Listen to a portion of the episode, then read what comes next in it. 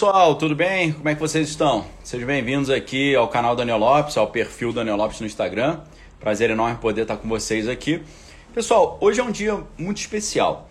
Hoje é um dia especial, primeiro porque nós tivemos notícias inacreditáveis, notícias incríveis, tá? Um negócio assim absurdo, tá bom? Tá todo mundo falando, ah, o governo tá reduzindo uh, imposto, mas vai ficar com um buraco aí, vai deixar de ganhar 26 bilhões de reais. Como é que vai ter dinheiro para uh, investir na educação, na saúde? Só que o, o que está acontecendo, pessoal, é que o governo vai deixar de arrecadar 26 bilhões, mas vai usar 28 bilhões de dividendos da Petrobras para compensar isso. Né? Então a gente, a gente sabe de onde o dinheiro vai sair. Então, assim, um dia muito interessante.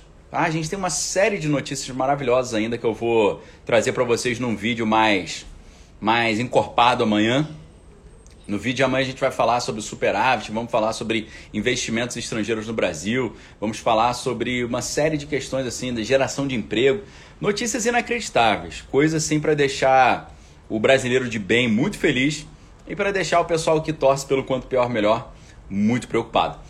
Mas hoje é um dia muito especial para mim também, porque hoje é o dia que a gente está encerrando as inscrições no meu curso Klaus, Cristianismo, Linguagem e Autonomia na Sociedade. E hoje eu gostaria de bater um papo com vocês aqui, para vocês entenderem o tamanho de uma situação que a gente está vivendo, tá? E uma, o tamanho de uma oportunidade que hoje se coloca diante de nós aqui no Brasil e que a gente não pode desperdiçar, a gente não pode perder. Eu acho que você já percebeu que enquanto está todo mundo falando que o Brasil vai muito mal, a gente está vendo que o Brasil tem hoje a possibilidade de se, trans, de se transformar em nada mais, nada menos no país que vai garantir a segurança alimentar do mundo inteiro e a segurança alimentar e a segurança energética de toda a Europa. Tá? Isso dá uma vantagem competitiva ao Brasil inacreditável. Nós estamos vivendo numa, num momento de grandes oportunidades, ok? E isso nos empolga muito. E eu estou muito empolgado porque hoje é, você ainda tem uma chance de entrar no curso Klaus. Para quem está aí no, no canal Daniel Lopes, no YouTube, eu coloquei o link de inscrição do curso aí fixado no chat, tá?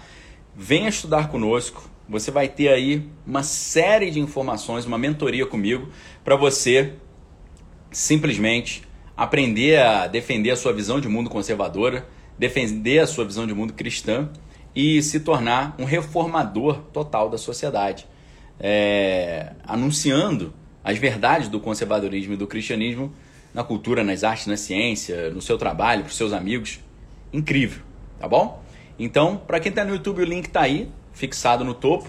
E hoje também é o último dia para você garantir a promoção dos livros do Klaus, que está também encerrando a promoção hoje. Eu vou deixar o link da minha livraria aí, tá? Para quem quiser acessar. O Beto Marins está falando aí, se, se não aproveitarmos essa oportunidade nesse momento, não vamos ver outro. Valeu, Beto. Obrigado.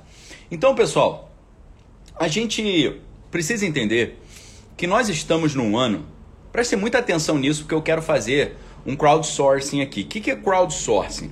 Eu quero fazer algumas perguntas para vocês e ler as respostas, tá bom? Eu quero usufruir da sabedoria popular, da sabedoria, sabedoria do coletivo. Né? A crowdsourcing é uma coisa que se tornou muito válida, muito benéfica nesse contexto de redes sociais que nós vivemos hoje, ou no qual nós vivemos hoje. Por quê? Porque Hoje a gente tem a oportunidade com as redes sociais de pegar dica com milhares de pessoas. A gente tem aqui quase mil pessoas ao vivo e eu vou fazer algumas perguntas para vocês. Eu posso pegar dica com vocês e todo mundo aprender com essas dicas. Eu quero dizer para você o seguinte: vamos propor uma reflexão. E a reflexão é a seguinte: quando a gente escolhe um representante e a gente é, escolhe lá um entre vários outros, nós estamos escolhendo esse representante para quê? Para que ele represente os nossos desejos, anseios e objetivos e sonhos lá, talvez no setor municipal, estadual, federal. Beleza. Nós fazemos isso porque a gente quer que esse representante é, expresse a nossa vontade lá. Isso é uma garantia constitucional, porque a Constituição diz que todo poder emana do povo, que o exerce diretamente ou indiretamente por meio dos nossos representantes que são escolhidos. Perfeito, constitucional. Agora, quando nós escolhemos esse representante, o final disso, a finalidade, o objetivo, é o quê? É nós termos um futuro melhor. Não é isso? Não é exatamente isso que a gente quer? Poxa, o Tenente Ademir está falando que o livro do Alvin Plantinga esgotou na minha livraria. Então, pessoal, eu falo para vocês isso. A gente sempre fala, vai acabar o livro, vai acabar a inscrição, não vai, você não vai conseguir mais o teu certificado, por aí vai. A galera não escuta, então é, uma, é um problema bom, né? É problema, é um problema porque acabou o livro e tem um kit de livros, mas é um problema bom porque é sinal de que muita gente adquiriu e vai pegar um conteúdo assim que é um filé mignon na defesa do que realmente importa aqui no Brasil. Então, prestem bem atenção. Quando a gente escolhe os representantes é, que vão nos uh, representar no setor, no âmbito municipal, estadual, federal, na verdade, o que nós estamos querendo, vê se você concorda comigo, é uma melhoria do, da nossa cidade, nosso estado, do nosso país. Não é isso? Uma pergunta que eu faço para você aqui agora, você concorda comigo que quando nós escolhemos os representantes, o objetivo final disso é uma melhoria da nossa vida no âmbito municipal, estadual e federal? Não é exatamente isso. E eu quero dizer para vocês, pessoal, existem outros caminhos que também são maravilhosos para nós garantirmos uma melhoria de vida na sociedade. Existe a escolha do representante, isso é muito importante. Eu creio que você tem plena convicção da importância que é cada brasileiro escolher bem o seu representante. A importância disso é fenomenal, é fundamental, é um dos traços peculiares do Ocidente, desde que lá em 1215 na Inglaterra, no Reino Unido, o, um dos reis, né, é, teve que engolir a primeira constituição, que foi a Magna Carta, né, ou a Carta Magna, que foi imposta num rei John, que havia naquela época, e aquilo ali foi a limitação do poder do rei, e depois daquilo ali surgiram os estados nacionais, a democracia vai se consolidar, a vontade do povo começa a prevalecer, a cidadania começa a ser algo implementado e tal. Então, avanços importantes que são inclusive avanços muito valorizados pelo conservadorismo, porque segundo Roger Scruton, um dos maiores teóricos e filósofos do conservadorismo contemporâneo, infelizmente já falecido, ele dizia que as grandes heranças do conservadorismo são a democracia e o cristianismo. Então, as maiores heranças aí do conservadorismo, tá? Agora, vocês concordam comigo que quando a gente escolhe o representante, nesses três âmbitos, municipal, estadual e federal, o que a gente está querendo no final das contas é, melhor, é a melhoria das, da qualidade de vida, uma redução aí da, da, da marginalidade, uma melhoria no, no ensino, uma melhoria na, na, estrutura social, na segurança, tal, no conforto, nas, nas liberdades. Nós temos um outro caminho que muitas vezes é negligenciado. Toda a questão da escolha de um representante para nos representar município, estado e federação, você já entendeu essa importância. Eu quero complementar com outro, outra importância que talvez você não tenha não caiu essa ficha em você, que é o seguinte: existe um quadro de referência de valores, de prioridades e de objetivos e de comportamento e de prática de vida. Existe um quadro que ele é ancestral, antiquíssimo e ele tem sido, na história da humanidade, o grande diferencial na cultura humana. Existe um quadro de valores, um manual de comportamento que tem feito a diferença na história, principalmente nos momentos mais tenebrosos e trevosos e sinistros da história humana. Esse manual, ele é tão poderoso que muitas pessoas tentaram sumir com ele. Muitas pessoas tentaram tirá-lo de cena. Outras pessoas tentaram usá-lo para o mal, né? Assim como você tem um bisturi, e o bisturi pode ser usado tanto para salvar uma vida quanto para tirar uma vida, tentaram usar esse grande manual para o mal também tentaram sumir com esse manual.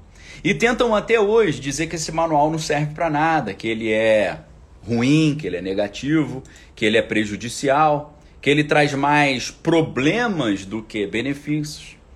E no final das contas, se você for perceber, se você fizer um cálculo aí, você vai concluir que esse manual ele é simplesmente aquilo que toda a oposição no mundo está tentando brigar. Eu digo para vocês que se você resumir as grandes polêmicas que estão acontecendo ao redor do mundo, você vai ter nada mais, nada menos do que simplesmente um grupo que defende esse manual e um grupo que é contra esse manual. Quem é contra esse manual, Daniel? Quem é contra esse manual? A mídia, a economia, a big tech, a tecnologia, big money, sistema financeiro, as universidades, os sociólogos, a maioria dos antropólogos, a maioria dos formadores de opinião, a maioria do que a gente chama de pastores leigos. Que, que são pastores leigos? Pastores leigos são aqueles que são referência de comportamento para as pessoas hoje. Quem são os pastores leigos? Psicólogo, celebridade, as estrelas midiáticas, professores. Esses pastores leigos são contra esse manual. E esse manual é uma força que todo ser humano de bem tem à sua disposição. E é um manual infalível, um manual poderosíssimo. Esse manual, queridos, ele é nada mais, nada menos do que toda a cultura cristã.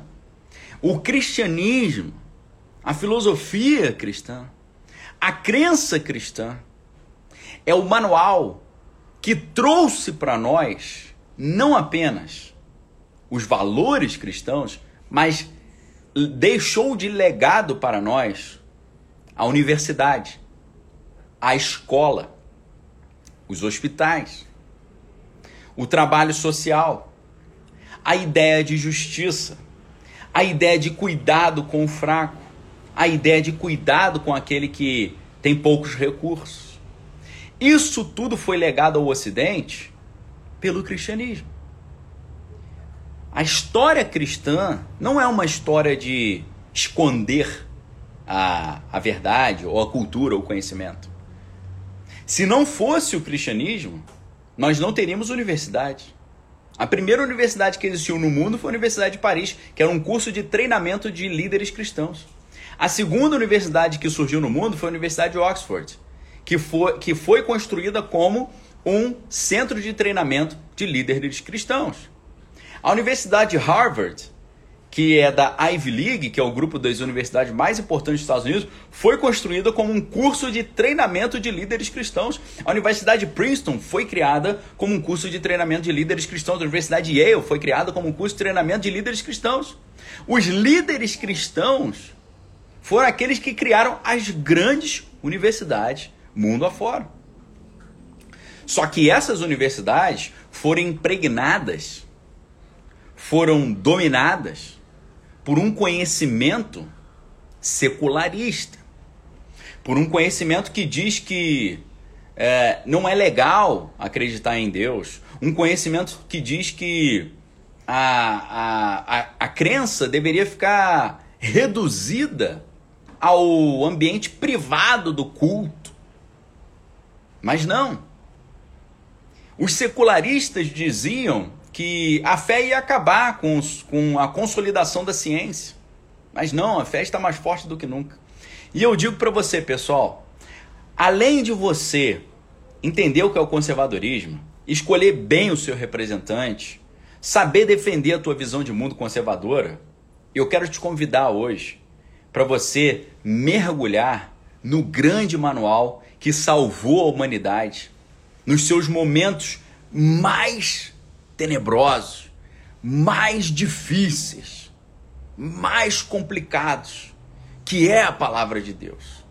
O cristianismo, muitos anos atrás, fez um renascimento cultural muito antes do renascimento, chamada Renascença Carolíngia. tá? A Renascença Carolíngia foi quando a igreja escolheu o mais importante professor daquela época para ensinar os líderes cristãos a terem o mais alto nível de conhecimento da sua época. No século 8 depois de Cristo, Carlos Magno criou a Renascença Carolíngia, o Renascimento Carolíngio, e convidou o monge beneditino Alcuino para criar esse projeto de desenvolvimento de escolas que buscou reviver o saber clássico estabelecendo programas de estudo a partir das sete artes liberais, com o trivium e o quadrivium. O trivium é o ensino literário, ou seja, gramática, retórica e dialética, e o quadrivium é aritmética, geometria, astronomia e física e música, perdão. Tá bom? A partir do ano 787 foram, foram publicados vários decretos que recomendavam em todo o Império, Sacro Império Romano-Germânico, a restauração das antigas escolas e a fundação de novas. Ok? O cristianismo defendendo o saber. Queridos, se todo mundo entendeu o que é conservadorismo, entendeu o que é cristianismo e viver o cristianismo de verdade, o Brasil vira 180 graus. O Brasil se transforma numa potência. Se nós entendermos esses valores ancestrais que já estão ali impregnados na cultura cristã, nós temos uma força invencível em nossas mãos. A maior força de unidade que existe é a crença cristã e a, os valores cristãos. Se o povo brasileiro, além de aprender a escolher bem os seus representantes, também conhecer os valores cristãos, viver os valores cristãos e pregar os valores cristãos, nosso país vira uma potência, porque eles tiraram o conhecimento cristão das escolas e universidades, porque eles sabem que isso é a maior força que existe, é uma força de vencer impérios. OK, queridos? O cristianismo é uma potência que derruba impérios. O império babilônico se levantou contra os valores de Deus, foram derrubados. O império medo-persa se levantou contra os valores de Deus, foram derrubados. O império grego se levantou contra os valores de Deus, foram derrubados. O Egito se levantou contra os valores de Deus, foram derrubados. Egito era uma potência, hoje é um deserto. Você acha que é por acaso? É porque eles foram derrubados pelo povo que cultivava esse valor, esses valores. O Império Romano se levantou contra esse, essa, esses valores, foi derrubado. Todos os impérios que se levantaram contra esse povo que cultiva esses valores foram derrubados. O cristianismo é uma potência que derruba impérios. Seja qual império for império midiático, império tecnocrático, império do mercado financeiro, império do sistema bancário internacional, império das organizações internacionais que propagam uma cultura anticristã, o cristianismo verdadeiro derruba todos esses impérios. Você não tem ideia da importância que é isso. Se o sistema mundano é tão fortemente contra esses valores, é porque esses valores são muito importantes para nós e muito ruim para eles. E eu quero dizer para você que se além de nós aprendermos a escolher bem os nossos representantes, nós aprendermos a escolher a Cristo como nosso único e exclusivo Senhor e Salvador e o colocarmos como referencial para a nossa vida, para o nosso comportamento, ah, o mundo muda, pessoal. O cristianismo mudou ah, o Oriente Médio, a Europa, o continente africano, a Ásia, a América do Norte. América Central, América do Sul, o cristianismo transformou tudo. Ele é o mesmo ontem e hoje. A gente não precisa inventar nada, adicionar nada. É só a gente tirar o cristianismo da escuridão, da gaveta onde ele foi colocado pela mídia, pelos universitários, pelos professores, pelos intelectuais. A gente não precisa reinventar a roda. A grande doutrina já está aí, prontinha. É só nós a conhecermos vivermos, ok? A gente precisa sair dessa vida caótica. E o que traz a, a vitória sobre o caos é a luz. E para isso eu vou fazer uma reflexão interessante com você aqui agora, tá? Hoje é um dia muito especial, estou aqui empolgado para conversar com você até umas 6 horas da tarde aqui a gente conversar, ou um pouco antes, não sei. Vamos ver como é que vai vai andando aqui a nossa conversa. Pessoal, olha como é que começa a Bíblia. No princípio criou Deus os céus e a terra. Ótimo. Só que no versículo 2 da Bíblia diz: a terra estava sem forma e vazia. O que, que significa isso? Caos. Opa, Caos não é bom. E eu pergunto para você: tem caos no Brasil hoje? Tem caos. A gente está tentando reverter o caos, mas ainda tem caos. Agora, como é que se reverte o caos na Bíblia? Tá? Então, olha só. No princípio, era, é, é, no princípio criou Deus os céus e a terra. Beleza? Que maravilha, Deus criou os céus e a terra. Porém, a Bíblia diz a terra estava sem forma e vazia. Como é que resolve isso? O versículo 3 vai mostrar pra gente como é que isso é resolvido. Tá? Na verdade é o 2, tá tudo, isso está tudo no 2, tá? Perdão, o 3 já é a criação da luz, tá? A gente está Gênesis 1, 1. Porque esse conhecimento ancestral da Bíblia é a solução para todos os problemas da humanidade. No princípio criou Deus o céu e a terra. A terra, porém, estava sem forma e vazia. Havia trevas sobre a face do abismo e o Espírito de Deus pairava sobre a face das águas. Além da terra estar sem forma e vazia, tinha trevas na face do abismo sem forma, vazia e trevas. Ou seja, caos completo. Como é que a gente vai resolver isso? Aí é o versículo 3. Disse Deus: haja luz e houve luz. E viu Deus que a luz era boa. Pessoal, deixa eu colocar para vocês aqui uma pergunta, tá? Eu quero que vocês respondam. Se você está com um apartamento fechado um ano e você contrata uma faxineira para cuidar do seu apartamento e você diz para ela: é urgente, eu preciso que você arrume o meu apartamento à noite. Você liga para ela à noite, fala: olha só, são 6 horas da tarde, mas eu tô chegando amanhã de viagem, eu preciso que você arrume meu apartamento. Você tá ligando para a faxineira e você pergunta para ela: é possível? Você pode ir? Ela fala: é possível, eu posso ir, pode ficar tranquilo que o seu apartamento amanhã vai estar tá lindo. Aí você fala, ótimo, é só chegar lá, a chave está na portaria. Ela chega lá, abre a porta do apartamento que está fechado há um ano, à noite, e na hora que ela vai ligar a luz para poder limpar o apartamento, o apartamento está sem luz. Ele, o apartamento está caótico e ele está nas trevas. E na hora que ela foi ligar o interruptor da luz, a luz não acendeu. Eu pergunto para você, é possível uma faxineira arrumar um apartamento à noite sem luz, não é porque ela não vai enxergar o que está fora do lugar e onde está a sujeira. A luz é o primeiro passo para a ordem, ou para o vencimento, ou para a derrota do caos. O primeiro elemento para derrotar o caos é a ordem que vem com a luz. E a ideia de luz tem tudo a ver com ordem, até sonoramente no hebraico ok? Eu vou fazer uma brincadeira com vocês agora e eu, eu espero que vocês gostem. Que brincadeira é essa? Nós olharmos esses três versículos da Bíblia no texto original hebraico. Vamos lá? Eu não sei se vocês sabem, mas eu estudei o hebraico, estudo hebraico. Né? A gente tem o canal Desvendando Original, onde a gente faz estudo de hebraico. Então a Bíblia começa assim: No princípio criou Deus. Bereshit bara Elohim. A gente tem uma série de mistérios aqui. Bereshit é uma palavra composta. Está escrito no princípio. B é no. Reshit é princípio. Por que B é preposição em, no, na, nos, nas? Porque B em hebraico é em. Porque B vem da letra Beit. Beit em hebraico significa casa. O que, que é casa? O lugar onde eu entro. É por isso que a letra B significa nele, nela, dentro, nisso, naquilo, no, na, nos, nas. Be reshit, no reshit, no princípio, dentro do princípio.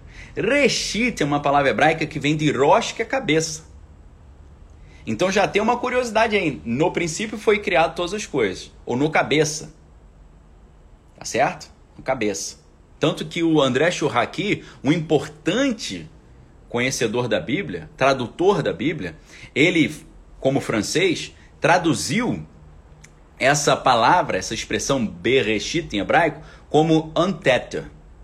A, a Bíblia tradicional da França, que é a Bíblia da. da é, eu esqueci, acho que é Reina, Reina Valéria, é a é Luís II. A versão mais tradicional da Bíblia é Luís II, Luís II. A versão Luís II coloca Bereshit como o commencement, no começo. O André Churraqui traduziu Bereshit como antete, ou seja, na cabeça, tete. A gente acha que tete a tete é cara a cara, né? Cara, rosto em francês é visage, tá? Agora tete é cabeça. Tete a tete é cabeça com cabeça. Cara a cara é visage com visage, tá? Então, antete no cabeça.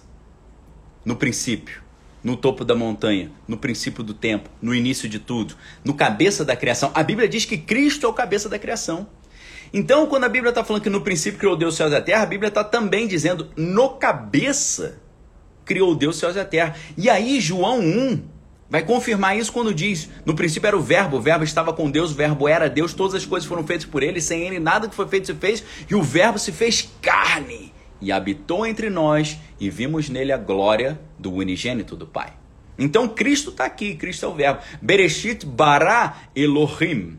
Bará é uma palavra hebraica que vem de bar. Bar significa, uh, significa consumo, significa carne significa alimento, significa criação nesse sentido, tá? É a letra Beit e a letra Resh significa você criar, tá?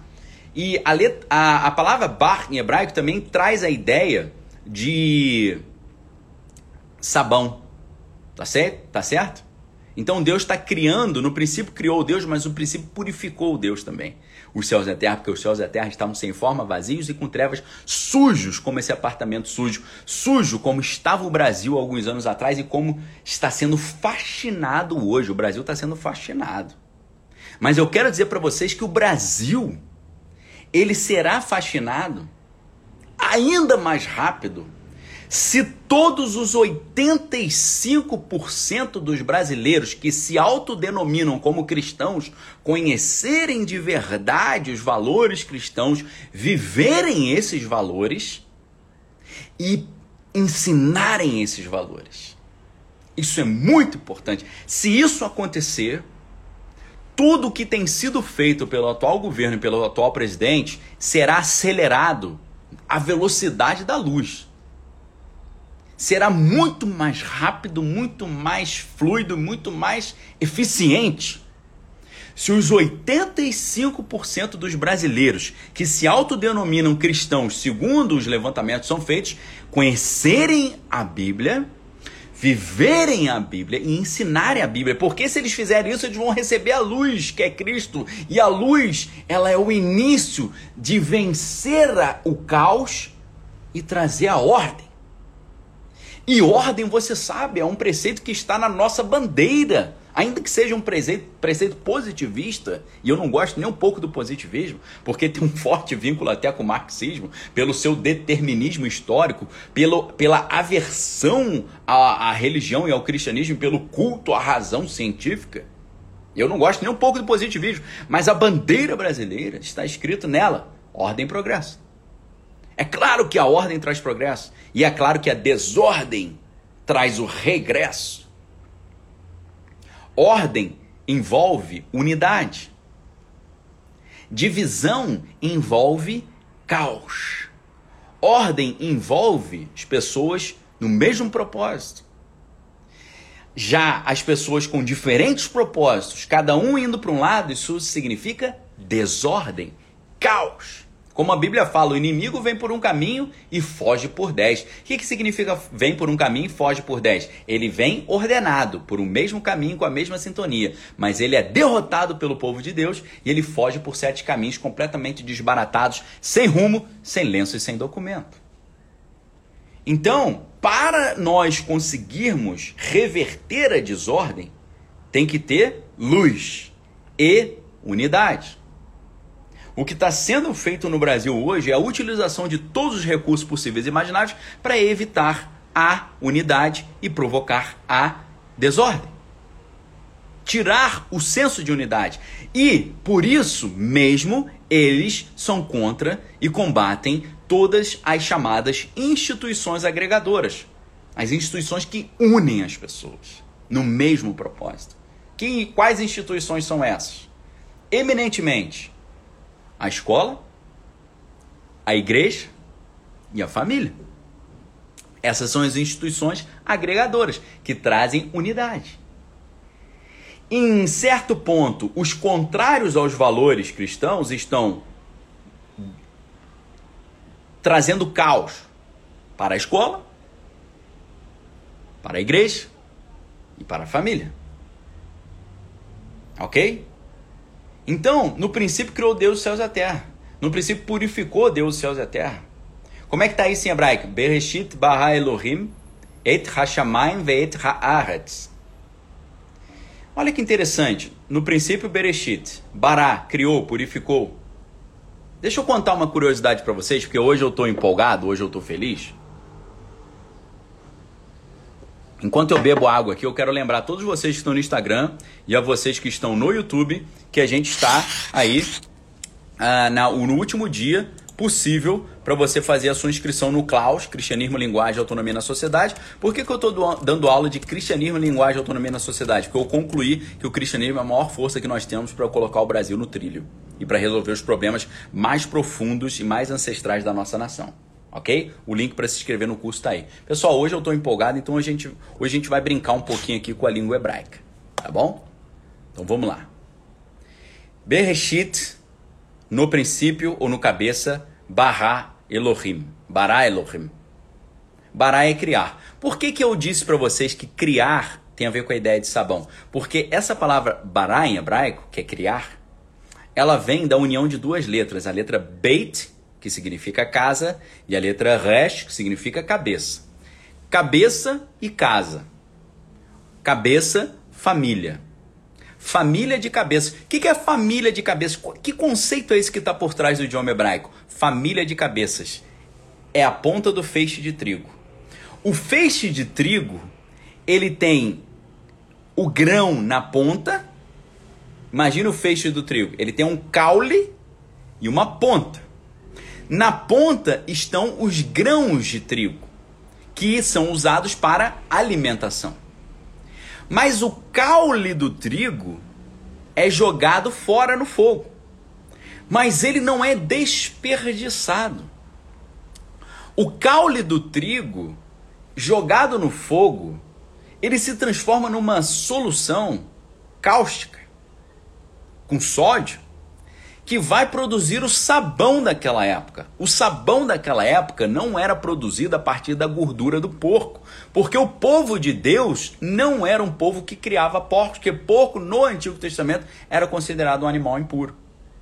Então eles faziam o sabão a partir do caule do trigo. Enquanto o trigo, na sua ponta, trazia os grãos para alimento, o caule era transformado em sabão. Então o trigo, ao mesmo tempo, ele alimentava e ele limpava. Ele alimentava e ele purificava. E a palavra de Deus é exatamente isso para o Brasil hoje. A palavra do Senhor Jesus Cristo, a Bíblia de verdade, ela nos alimenta e ela nos limpa. Ela nos dá nutrientes e ela tira de nós as ideias erradas. Ela nos traz força e ela tira de nós sofismas. Ela nos traz vigor e ela tira de nós toda visão de mundo que não é edificante. Tudo aquilo que era ruim é purificado.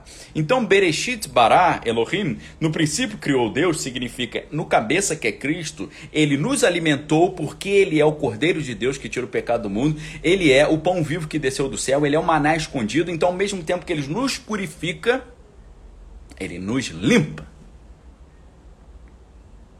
Purificação e limpeza através de Jesus Cristo. Jesus Cristo tem poder para purificar, limpar, unir e trazer ordem para o caos que ainda resta no Brasil.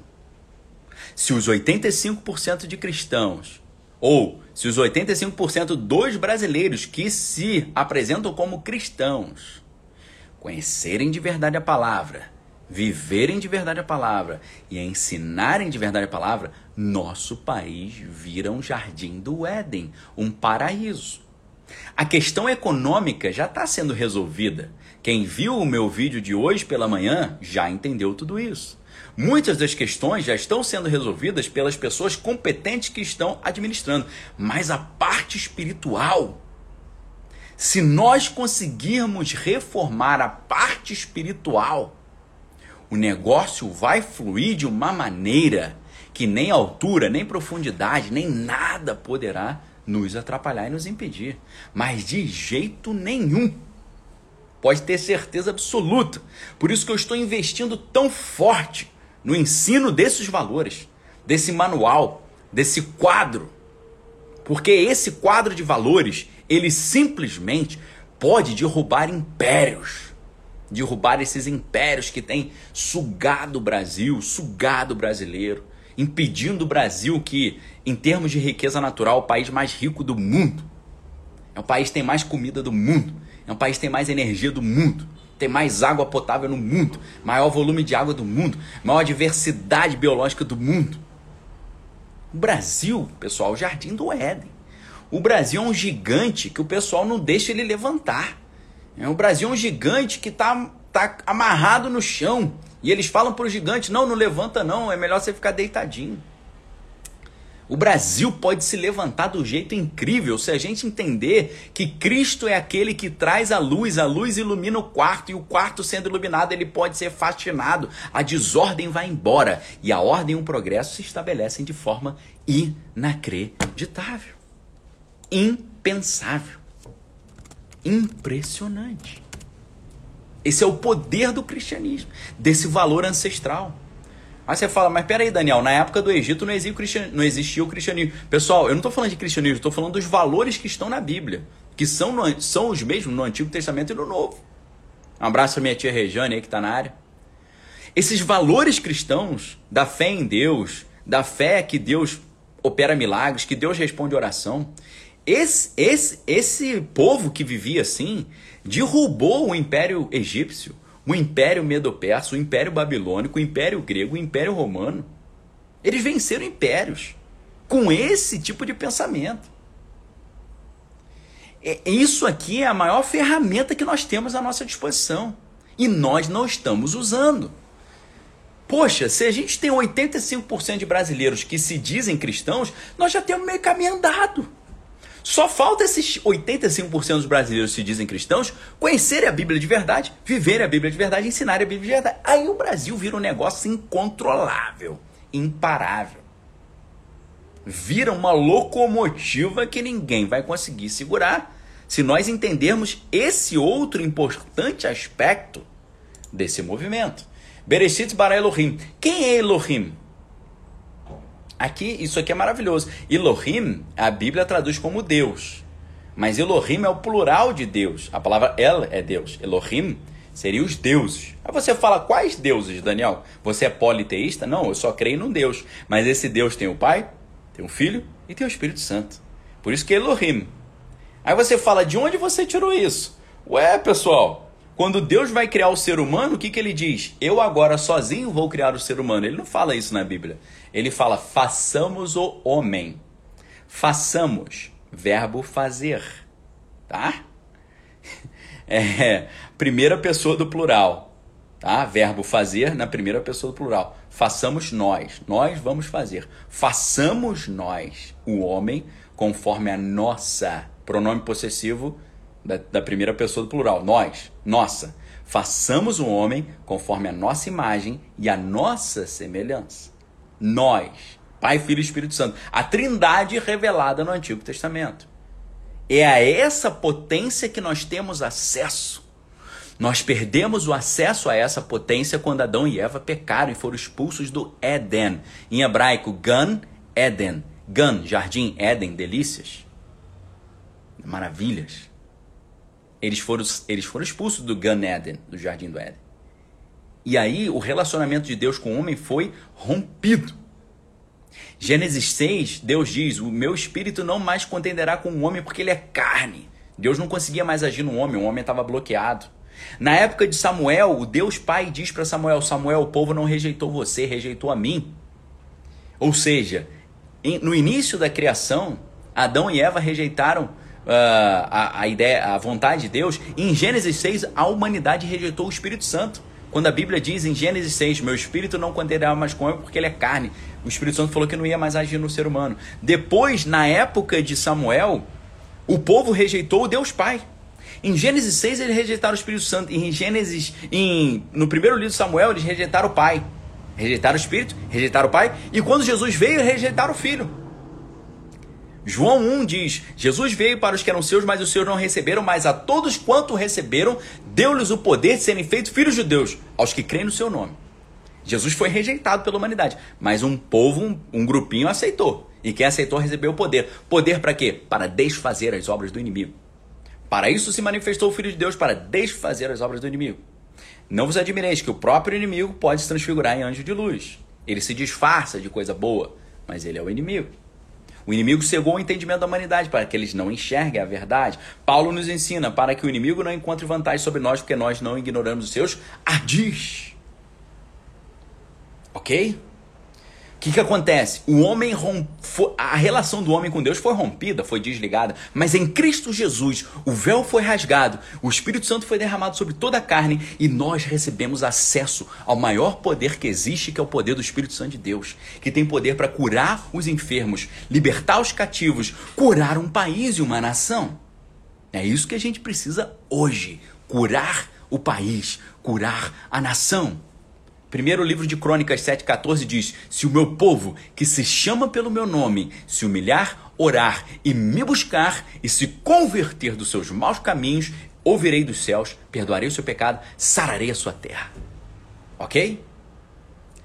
Se o meu povo, meu povo é povo de Deus, se é povo de Deus, então preste atenção. Se o meu povo, que se chama pelo meu nome, você é conhecido como povo de Deus, as pessoas te conhecem como um homem de Deus, como uma mulher de Deus. Se o meu povo, você é povo de Deus, que se chama pelo meu nome, eles te conhecem pelo nome de Deus, eles te chamam de povo de Deus. Se humilhar, você tem se humilhado diante de Deus. Orar, você tem orado diante de Deus. E me buscar, você tem buscado a Deus. E se converter dos seus maus caminhos, você tem se convertido dos seus maus caminhos. Se você tem feito isso, se o Brasil fizer isso, Deus ouvirá dos céus, perdoará os nossos pecados e sarará a nossa terra. E ele já começou a fazer isso. E ele vai fazer isso de forma muito mais rápida, muito mais eficiente e muito mais consolidada.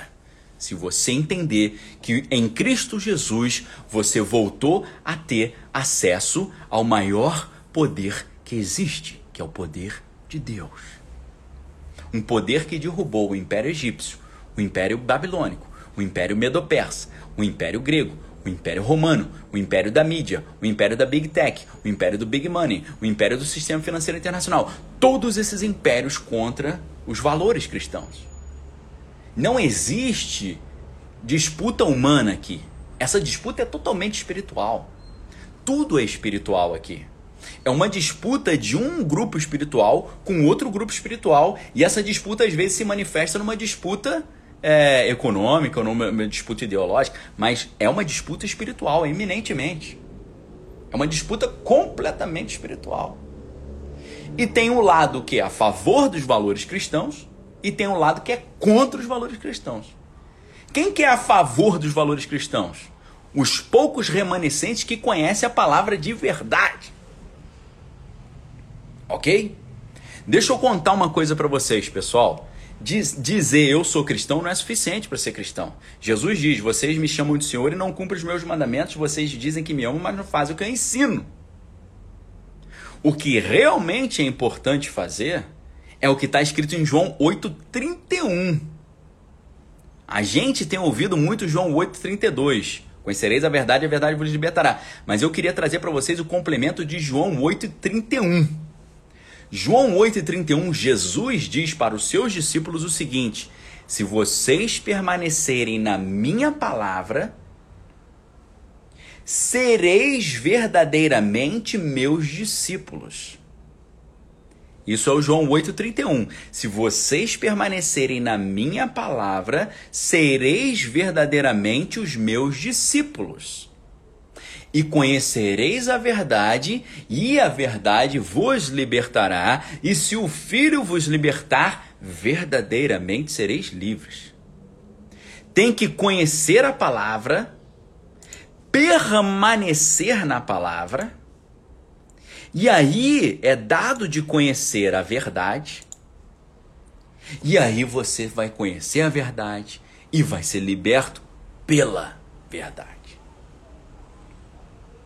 É isso que falta no Brasil. Se os 85% dos brasileiros que se autodenominam cristãos permanecerem na palavra, se transformarem em verdadeiros discípulos, conhecerem a verdade e serem libertos pela verdade, isso tudo de melhoria que a gente está vendo acontecer no Brasil nos últimos anos vai se acelerar de uma forma inacreditável, porque as trevas serão vencidas pela luz, o caos será vencido pela ordem. Nós temos uma ferramenta que é a mais poderosa em nossas mãos. E não estamos usando. Mas agora a gente vai começar a usar. A gente vai começar a usar esse lado. Tá bom? Precisamos começar a usar. É joelho no chão, é oração, é leitura da palavra. Daniel, poxa, cara, mas eu não entendo nada da Bíblia. Acompanha minhas lives de domingo no Instagram, Momento Brain Cost. Eu estou ensinando a Bíblia lá de graça para todos vocês. Mas se você quiser andar mais perto, tá o Klaus aí, meu amigo. Olha o link do Klaus aí. Cristianismo, linguagem, autonomia na sociedade. Hoje é o último dia. Hoje é o último dia para você garantir a sua vaga nesse curso, que tem exatamente essa proposta, este propósito. Tá aí o link para você, ó, clausacademy.com. O que é Claus Academy? Cristianismo, linguagem e autonomia na sociedade. Vamos lá, só para a gente concluir o Gênesis. Olha que maravilha, querido. Olha que maravilha. Bereshit bara Elohim et hashamayim ve et haaretz ve haaretz hayetá torro. E a terra se tornou sem forma e vazia. Olha que interessante. Olha que interessante isso, pessoal. Bereshit bara Elohim, no princípio criou Deus. O que, que é Elohim, Deus? Vem de El, que é Deus. Elohim é o plural, Pai, Filho e Espírito Santo. Façamos o um homem a nossa imagem conforme a nossa semelhança. Desçamos e confundamos as línguas.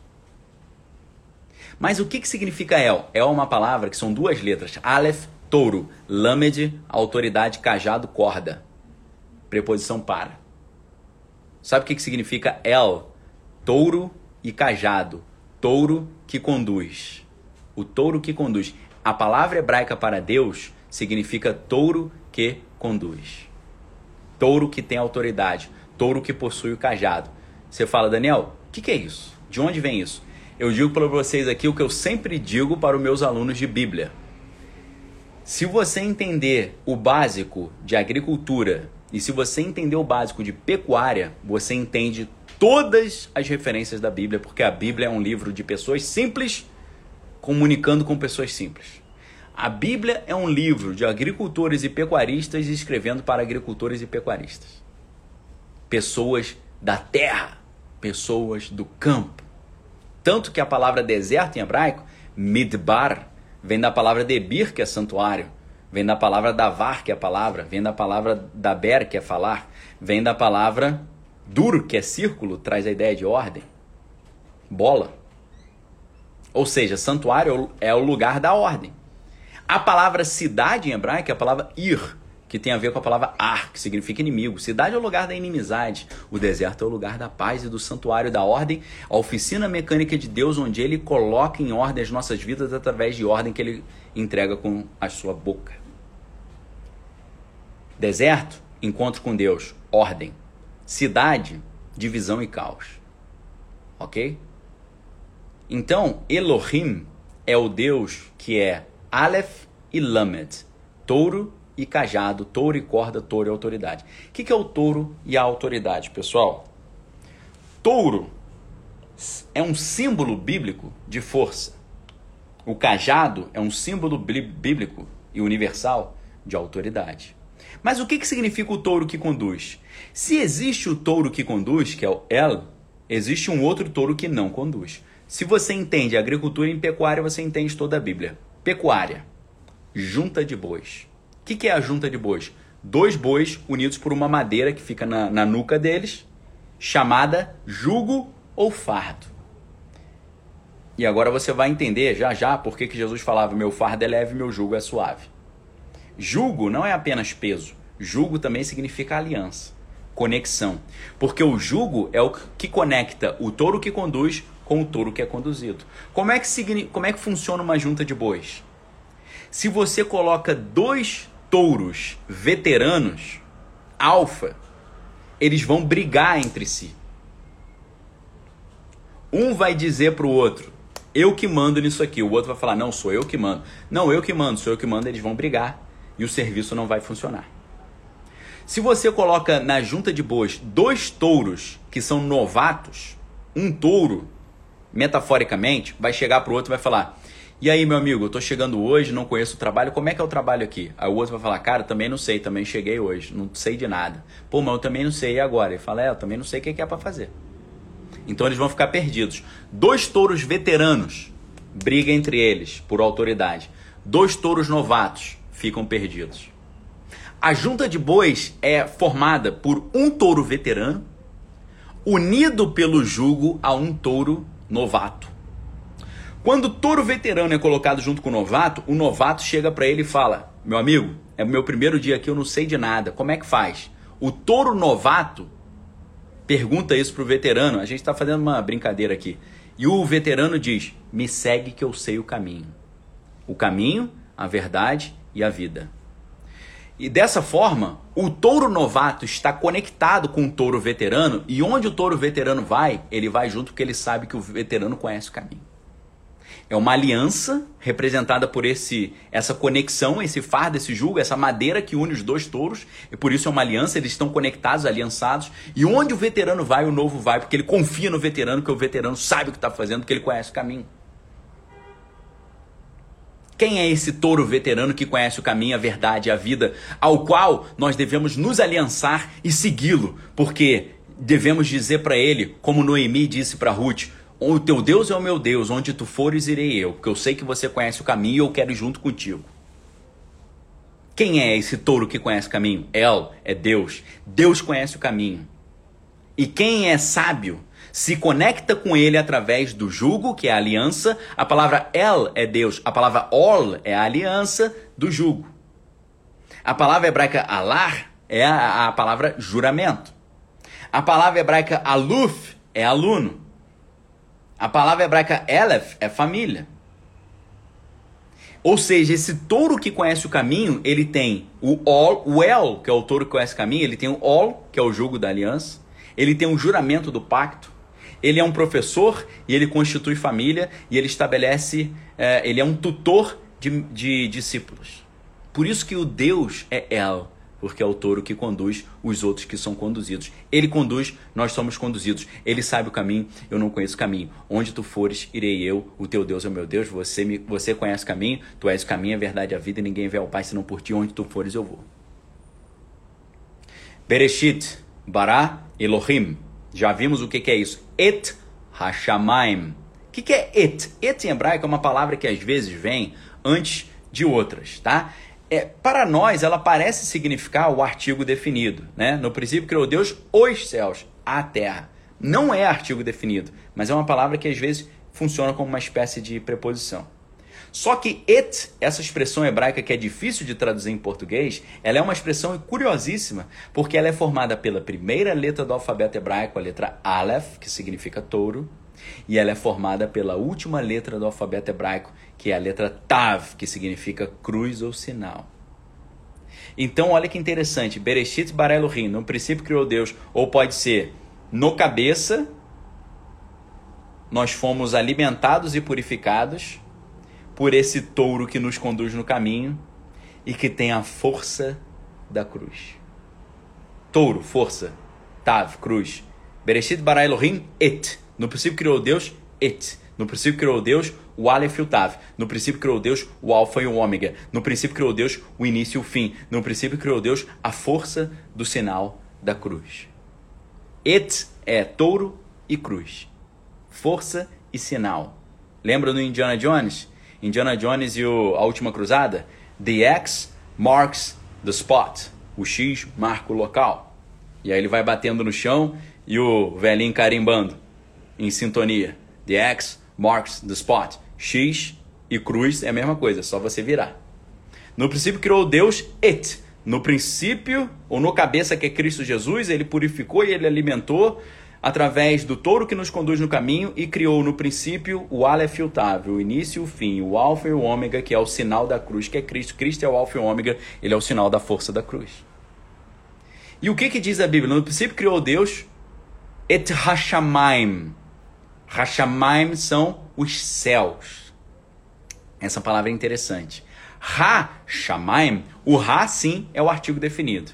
É os. Ha é os. Céu é Shemaim. Bereshit bara Elohim et Hashamaim. Ha é o oás. Céu mesmo é Shemaim. O importante poeta e tradutor brasileiro Haroldo de Campos, ele fez uma tradução incrível dessa palavra céus. Quando ele disse que essa palavra poderia ser traduzida de uma maneira muito interessante. Sabe como é que Haroldo de Campos traduziu Shemaim? Ele traduziu a palavra, ele traduziu Gênesis, né? Ele tem uma tradução do Gênesis chamada Bereshit. E o Bereshit do Haroldo de Campos, ou do Augusto de Campos, agora eu fiquei na dúvida. Acho que é o Augusto de Campos. Ele traduziu, em vez de no princípio criou Deus os céus e a terra, ele colocou assim: no princípio criou Deus fogo, água e a terra. Aí eu falei: fogo, água? De onde esse cara tirou que Shmaim em hebraico é fogo e água? Anilo Yodea em hebraico, eu não sei, né? Em hebraico você fala assim, Eifo Abba, né? Onde está o papai? Você fala, Sliha Anilo Yodea. Me desculpe, mas eu não sei. Então, assim, quando eu olhei Augusto de Campos traduzir Shmaim por fogo água, eu pensei, Anilo Yodea, eu não sei o que, que é isso que ele está fazendo. Ok? E aí eu fui pesquisar. A palavra céus em hebraico, Shmaim, ela vem da palavra, segundo Haroldo de Campos, foi por isso que ele traduziu assim, é, vem, viria da palavra Esh, que é fogo. Em hebraico, Esh é fogo. Maim é água. Então ele traduziu Shmaim como Esh unido a Maim. Shmaim, Esh, fogo. Maim, água céus. No princípio criou Deus os céus. No princípio criou Deus o fogo água. Eu falei, caramba, essa associação de céu com fogo água é sensacional. Porque Jesus em João 3, Jesus diz o seguinte: O que é nascido da carne é carne, e o que é nascido do espírito é espírito. Aquele que não nascer da água e do espírito, que é o fogo, não herdará o reino de Deus. Reino de Deus é o paraíso. E Jesus está dizendo que para herdar o paraíso, para entrar no céu, no Shemaim, tem que ter fogo do Espírito e água da palavra. Jesus falou para Nicodemos, Nicodemos, necessário vos é nascer de novo. Nicodemos falou, eu vou ter que voltar para o ventre da minha mãe. Ele falou, não, o que é nascido da carne é carne, o que é nascido do espírito é espírito. Aquele que não nascer da água e do espírito não herdará o reino de Deus. Jesus está falando, os céus são fogo e água. Quem não tiver a essência celestial não entra lá. A Jaciene está lembrando que fogo e água são dois purificadores. Exatamente, Jaciene. Inclusive, em grego, a palavra para fogo é pyros. Pyros, da origem é puro. Ou seja, o fogo purifica, tá certo? Purificar significa passar pelo fogo. Piros é fogo, purificar, purificar é passar pelo fogo. Exatamente isso. Por isso que a água da palavra ela nos limpa, João 15. Vós já estáis limpos pela palavra que eu vos tenho pregado. E depois, o Espírito Santo também nos purifica de todo pecado. Passa pela água para ser limpo, passa pelo fogo. Batismo de João na água, batismo de Jesus no Espírito Santo. E João Batista já pregava. Eu vos batizo com água, mas virá um após mim que é maior do que eu. Eu não sou digno de desatar os cadastros da sua sandália, e ele vos batizará com o Espírito Santo e com fogo. Então João Batista que batizava na água, falou que viria outro que ia batizar no Espírito. Tem dois batismos: o batismo na água para arrependimento do pecado e o batismo no Espírito para revestimento de poder o que aconteceu não só no, no cenáculo, no capítulo 2 de Atos Apóstolos, mas o que já estava profetizado em Joel 2 e o que já tinha acontecido com Moisés quando ele repartiu o, o seu espírito com 70 pessoas e as 70 pessoas foram batizadas no Espírito Santo no Antigo Testamento, profetizaram, falaram em línguas estranhas e oraram e fizeram sinais e prodígios e maravilhas. Ser batizado com o Espírito Santo não é algo do Novo Testamento, não é coisa da Rua Azusa e não é, não começou com John Wesley. Ser batizado com o Espírito Santo é algo que está no Antigo Testamento, quando Moisés reparte do seu espírito com os 70 líderes. Ainda tinha dois líderes especiais, Eldad e Medad, que receberam também esse espírito. Eldad vem da palavra Dod em hebraico, que é amado. Medad também vem da palavra Dod em hebraico, que é amado, que dá origem à palavra David, que é, que é Davi. Em hebraico, a palavra David e a palavra Dud, que é amor, e Dod, que é tio, que é aquele irmão do meu pai que eu amo, escreve tudo igual. Tudo igual. É a letra Dalet, a letra Vav e a letra Dalet de novo. É DVD. DVD em hebraico você pode ler David, Dod ou Dud. Ok? Então, pessoal, Bereshit bara Elohim et Hashamayim. Os céus. Céus é este, fogo, maim, água. Para você entrar nos céus, você tem que ter a água da palavra e o fogo do Espírito. Batismo de João na água, batismo do fogo no Espírito Santo. Bereshit bara Elohim et Hashamayim ve et. E também, né? E também em hebraico seria vegam. Mas ve'et, ou seja, e, ve e e. Et é essa preposiçãozinha lá. Ve'et ha'aretz.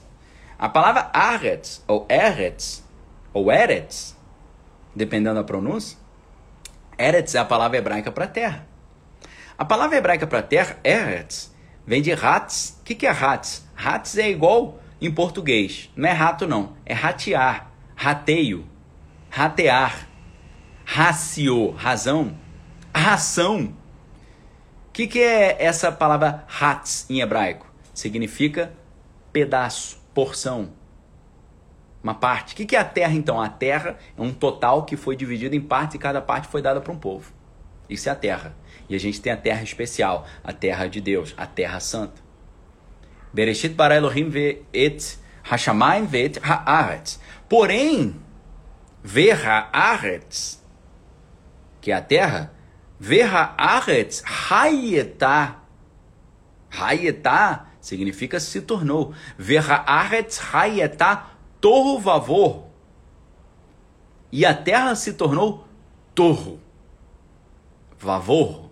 No Egito, essas duas ideias, torro e vorro, eram conhecidas como duas entidades do caos, Teut e Baal. Vavorro, e a terra foi dominada por forças caóticas. Verrocher alpinei haterom. Rocher, trevas, e as trevas alpinei, al é diante, pinei é face. Acima das faces, havia trevas sobre as faces do abismo, terrom, Veruah Elohim, e o Espírito de Deus, Merahefet alpinei Ramaim. E o Espírito de Deus se revolvia sobre a face das águas.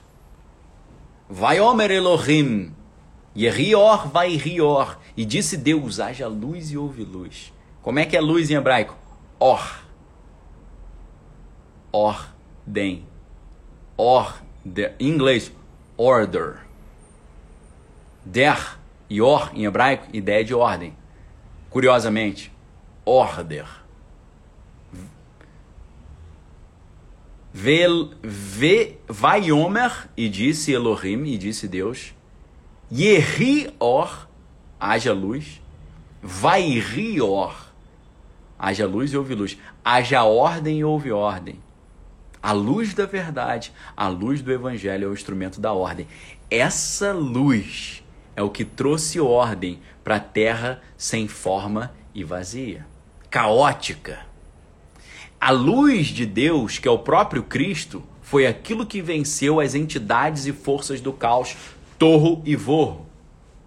Verharet vai etar torro vavor. A terra se tornou dominada por torro e vorro, sem forma e vazia, caos, forças caóticas. Você sabe quem são as forças caóticas do Brasil hoje? As forças caóticas do Brasil são aquelas forças destrutivas, aquelas forças vermelhas, aquelas forças revolucionárias, aquelas forças que querem atropelar a ordem, aquelas forças que, como Marx dizia, almejavam pela derrubada abrupta da ordem social vigente. Como Marx dizia no seu manifesto, os comunistas não têm o desejo de esconder as suas reais intenções que só podem ser atingidas por meio da derrubada abrupta de toda a ordem social vigente. Isso aqui é Torro Vavorro, isso é Teutibal, isso são as forças da destruição, as forças do caos, as forças do Guillotin, as forças da, da, do movimento da França de 1789 que só queriam, diziam que em nome da liberdade, igualdade e fraternidade, eles queriam isso, mas eles queriam é separar a cabeça das pessoas dos corpos em nome de uma suposta liberdade. As forças revolucionárias que trazem caos sempre, desordem, malignidade de toda a ordem. São essas forças que estão querendo destruir, estão querendo retornar do poço do abismo, lá das trevas As forças do poço do abismo estão querendo subir de volta para dominar as trevas, assim como Sauron, depois de ter sido vencido na grande batalha, se escondeu e agora nos Anéis do Poder ele quer voltar. Assim como ele tentou voltar no, nos filmes do Hobbit, na fortaleza de Dol Guldur, é, escondido com outro nome chamado de Necromante. E quando ele chega ali abre um portal dimensional e vem junto com seus nove espíritos nojentos, os Nazgûl, os espectros, os nove reis que venderam a sua alma para o demônio para terem poderes sobrenaturais malignos. Quando esses nove reis trazem à tona o portal dimensional que trouxe Sauron de volta para a dimensão da Terra-média, ele encontrou ali a Galadriel e a Galadriel falou: pode voltar para o seu buraco. Você não tem força aqui, servo de Mordor. Mordor é, Mordor é Satanás no, na saga do Silmarillion, do Senhor dos Anéis. Ela falou: volte para o buraco, servo de Mordor. Você não tem força aqui. Você não tem nome. Você não tem forma. Saia daqui, volte para o abismo de onde você saiu. Ele, pô, ele sai em retirada, expulso pelo poder da luz. Ali representada pela elfo Galadriel, liberando a luz em cima de Sauron. Sauron chegou falando: Eu volto para dominar a terra, não sei o quê. Ele e os seus nove espectros nojentos dos Nazgûl, os nove homens desconhecidos. Até a hora que veio a luz da Galadriel, e ela falou: Você não tem poder aqui. Volte para o buraco. É o que está acontecendo no Brasil hoje, pessoal. As forças de destruição de Torro e Vorro estão tentando voltar do poço do abismo para continuar sugando a nação brasileira, destruindo a nação brasileira. Mas o Espírito de Deus que se revolve sobre a face das águas disse: Raiá, or, vai rir, or, haja luz e houve luz, e a luz, semelhante àquela luz de Galadriel, jogou Sauron de volta para o buraco. Ela virou para ele e falou: Você não tem poder aqui. Você é trevas. E onde a luz chega, as trevas têm que sair, têm que bater em retirada. Quando você está num lugar escuro e acende a luz, automaticamente a luz, a luz vence as trevas. Assim como Galadriel falou lá na fortaleza de Dol Guldur para Sauron, você não tem força aqui diante da luz, você não é nada. Volte para o buraco de onde você veio. Você não tem nome, não tem forma, não tem autoridade, não tem moral aqui, porque aqui governa a luz. É o que o povo brasileiro precisa fazer, botando seu joelho no chão e falando: Deus, lance as forças de destruição de volta para o abismo. Go back to the void from whence you came, igual Galatriel falou. Saiam e vá para o abismo para onde Deus te mandar. Saiam em nome de Jesus, voltem para o poço do buraco, da prisão espiritual, de onde vocês nunca deveriam ter saído. Em nome de Jesus. Jesus falou em meu nome: expulsarão demônios, curarão os enfermos.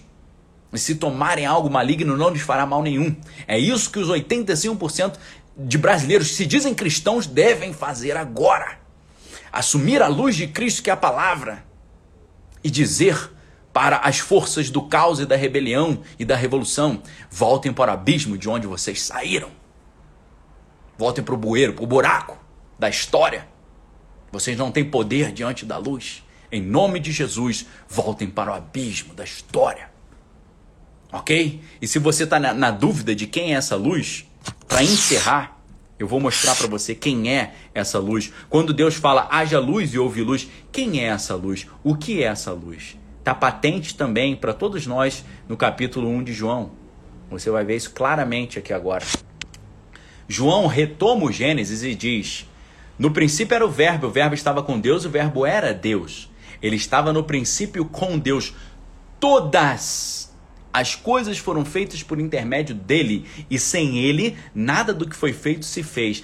A vida estava nele, e a vida era a luz dos homens. A luz resplandece nas trevas, e as trevas não prevaleceram contra ela. Houve um homem de Deus, enviado por Deus, cujo nome era João. Este veio como testemunha para que testificasse a respeito da luz, a fim de todos virem a crer por intermédio dele. Ele não era luz, mas veio para que testificasse da luz, a saber, a verdadeira luz que, vinda ao mundo, ilumina todo o homem. O Verbo estava no mundo, o mundo foi feito por intermédio dele, mas o mundo não o conheceu. Veio para os que eram seus, mas os seus não receberam. Mas a todos quantos o receberam, deu-lhes o poder de serem feitos filhos de Deus, aos que creem no seu nome, os quais não nasceram do sangue, nem da vontade da carne, nem da vontade do homem, mas de Deus. E o Verbo se fez carne e habitou entre nós, cheio de graça e de verdade, e vimos a sua glória glória como a glória do unigênito do Pai. Ok, queridos? Se os 85% dos cristãos que se consideram. Se, o, se os 85% dos brasileiros que se consideram cristãos entenderem essa palavra, viver essa palavra e ensinar essa palavra, as forças do caos e da desordem e das trevas que estão tentando voltar para governar o Brasil serão mandadas de volta para o abismo de onde elas não deveriam ter saído. Isso não é uma batalha de forças humanas, isso é uma batalha espiritual. Nossa luta não é contra carne nem sangue, mas contra principados e potestades e hostes malignas nas regiões de trevas do mundo espiritual. Por isso, receba hoje a armadura de Deus, o capacete da salvação, a espada do Espírito, o escudo da fé, calça os seus pés com as sandálias do Evangelho da Paz e cinge os seus lombos com a couraça da justiça. Receba Jesus como seu único, exclusivo e suficiente Senhor e Salvador. Entrega sua vida para Ele, confia nele, o mais Ele fará. E busque ao Senhor de dia e de noite, porque Jesus nos disse: Batei, abri-se-vos-á, buscais, achareis, procurareis, encontrareis. Se o meu povo, que se chama pelo meu nome, se humilhar, orar e me buscar e se converter dos seus maus caminhos, eu ouvirei dos céus, perdoarei os seus pecados e sararei a sua terra. Esse poder está nas suas mãos porque Jesus conquistou para nós na cruz. Se você quiser aprender mais sobre isso, ser treinado por mim sobre isso, além de assistir todo o meu material que eu lanço no, no Instagram, todo domingo, chamado Momento Brain Coston, você tem hoje o último dia para se inscrever no Klaus Academy, que é o nosso curso, e vir estudar conosco. Perfeito? Último dia de inscrição, Klaus Academy, o link está aí para vocês. Aproveitem, ok? O link está aí no chat. Queridos, que a graça do Senhor Jesus, o amor de Deus e as doces consolações do Espírito Santo estejam com cada um de vós, não só hoje, mas para todo sempre. Eu ficaria muito honrado em tê-los no curso aqui, mas se você não puder fazer, fique tranquilo, eu vou continuar ensinando para você tudo isso lá no Instagram. Quem está no YouTube tem que me seguir no Instagram, daniel.lopes, que é lá que eu trago esse conteúdo, tá bom? Quem está no YouTube aí, continua aí, porque eu vou continuar trazendo conteúdo maravilhoso para vocês. Quem não assistiu o vídeo que eu publiquei mais cedo hoje, mais ou menos umas 11h30 da manhã, assista. Informações inacreditáveis e nós temos uma força. Além de escolher o nosso representante, nós temos que escolher o nosso Senhor e Salvador. As duas coisas feitas corretamente escolher o representante e escolher o seu único exclusivo Senhor Salvador, se os 85% dos brasileiros que se dizem cristãos fizerem isso, nada poderá nos separar do amor de Deus. Ok, queridos? Obrigado pela audiência. Um abraço a todos. Fiquem com Deus. Excelente sábado para vocês. Examine todas as coisas, tem que é bom. Forte abraço. Valeu!